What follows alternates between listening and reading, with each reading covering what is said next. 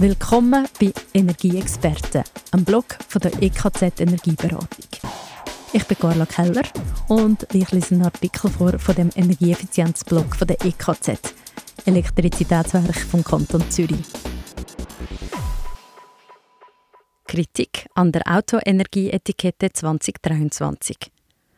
Aufgrund eines neuen Einteilungskonzepts bei der Energieetikette werden einige Elektroautos nun schlechter eingestuft als gewisse Verbrennerfahrzeuge. Ist das nur konsequent oder ein Fehlanreiz für Kundinnen und Kunden? Verfasst von Remo Bürgi. Wie für viele andere Geräte und Maschinen gibt es in der Schweiz auch für Fahrzeuge seit vielen Jahren eine Energieetikette. Sie bietet den Konsumentinnen und Konsumenten die Möglichkeit, die Energieeffizienz und den CO2-Ausstoß verschiedener Automodelle zu vergleichen. Bisher teilte das Bundesamt für Energie BFE die am Markt verfügbaren Modelle so in die Effizienzklassen A bis G ein, dass in jeder Klasse gleich viele Modelle waren. Die Folge? In der höchsten Klasse A landeten auch Fahrzeuge, die teilweise deutlich weniger effizient waren als die Spitzenreiter. Seit 2023 gilt für die Energieetikette eine andere Einteilung. Neu definiert das BFE fixe Grenzen. Zwischen zwei Klassen liegt stets ein Effizienzunterschied von 20 Prozent.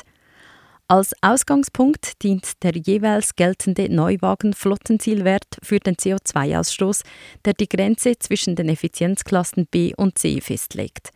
Das bedeutet, dass nun alle Fahrzeuge in den Klassen A und B diesen Flottenzielwert, der aktuell bei 118 Gramm CO2 pro Kilometer liegt, erfüllen respektive unterschreiten. In der Praxis hat das neue Einteilungsregime dazu geführt, dass die früher mehrheitlich in der Klasse A eingeteilten Elektroautos nun vermehrt in den tieferen Effizienzklassen zu finden sind. Eine Einteilung in die oberste Klasse erreichen nur noch jene E-Autos, deren Elektrizitätsverbrauch unter 18 Kilowattstunden pro 100 Kilometer liegt. Gemäß einer Untersuchung des Tagesanzeigers erreichen von rund 300 E-Automodellen nur noch 119 die Klasse A. 101 Modelle sind neu in der Klasse B eingeteilt, weitere 80 Modelle sogar noch tiefer. Betroffen von der Herabstufung sind vor allem große und schwere Elektrofahrzeuge, beispielsweise die in der Schweiz sehr beliebten SUV oder auch Vans.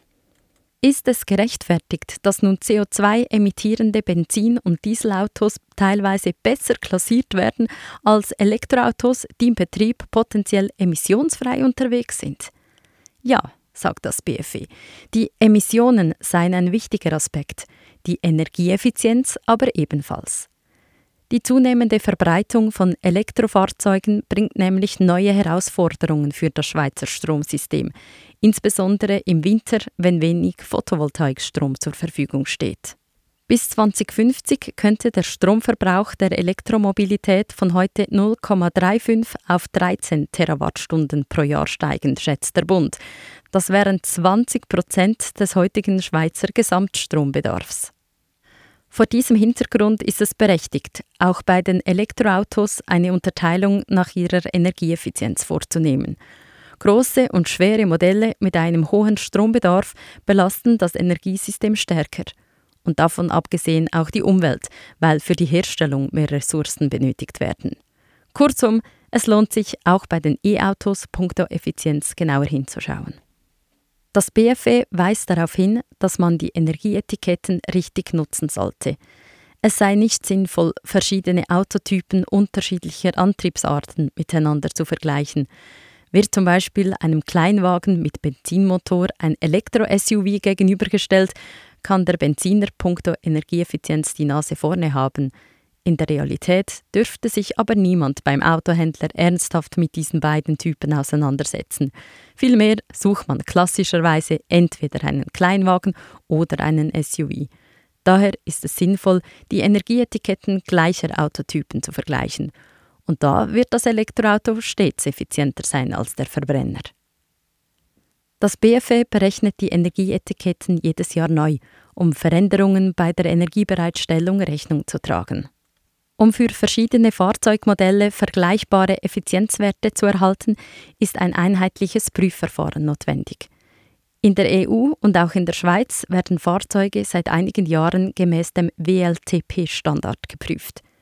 Er definiert verschiedene Bedingungen für das Testverfahren, so etwa die Anzahl Schaltvorgänge, die Gesamtfahrzeugmasse, die Kraftstoffqualität, die Umgebungstemperatur oder auch die Reifenwahl und den Reifendruck. In verschiedenen Fahrzyklen wird der Betrieb auf unterschiedlichen Straßen geprüft, innerorts, außerorts, Autobahn usw. So aus den Resultaten des WLTP-Tests ergibt sich schließlich die Energieeffizienz eines Fahrzeugs und darauf basierend die Einteilung in die verschiedenen Klassen der Energieetikette. Je nach Antriebsart wird der Energieverbrauch in unterschiedlichen Einheiten angegeben. Strom zum Beispiel in Kilowattstunden, Benzin und Diesel in Litern. Um den Energieverbrauch von Automodellen mit unterschiedlichen Antriebstypen vergleichen zu können, wurde die Maßeinheit Primärenergie Benzinäquivalente geschaffen. Während bei der Messgröße Benzinäquivalent nur der Energieinhalt pro Einheit betrachtet wird, ist beim Primärenergie Benzinäquivalent auch relevant, woher die Energie stammt und wie sie ins Fahrzeug gelangt. Konkret sind enthalten bei Benzin- und Dieselfahrzeugen der Energieinhalt des getankten Treibstoffs sowie die Energie, die für dessen Herstellung und den Transport benötigt wurde. Well-to-Tank-Betrachtung. Bei Elektroautos die Energie, die für die Herstellung des Stroms und dessen Übertragung respektive Verteilung notwendig ist. Für die Herkunft des Stroms wird der Schweizer Verbraucherstrommix beigezogen. Der ermittelte Primärenergiebedarf wird auf Benzin als Referenztreibstoff umgerechnet. Für 2023 beträgt das Primärenergie-Benzinäquivalent von Strom 0,22 Liter pro Kilowattstunde. Ein Stromverbrauch von 18,5 Kilowattstunden auf 100 Kilometer entspricht folglich einem Benzinverbrauch von 4,07 Liter auf 100 Kilometer. Bei der Interpretation dieser Berechnungen darf man nicht vergessen, dass Primärenergie-Benzinäquivalente in erster Linie die Energieeffizienz eines Fahrzeugs beziffern, nicht aber die CO2-Emissionen. Vergleicht man also ein Elektroauto und einen Verbrenner, die den gleichen Effizienzgrad erreichen, ist das E-Fahrzeug dennoch deutlich klimafreundlicher.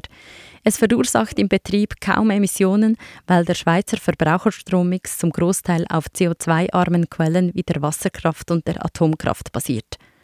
Lädt man die Batterie des E-Autos mit Solarstrom aus der eigenen Photovoltaikanlage, ist das Fahrzeug nochmals ein Stück klimafreundlicher als der Verbrenner. Kurzum, wer beim Autokauf etwas Gutes fürs Klima tun will, trifft mit dem E-Auto die richtige Wahl. Am besten mit einem energieeffizienten Modell aus der Effizienzklasse A.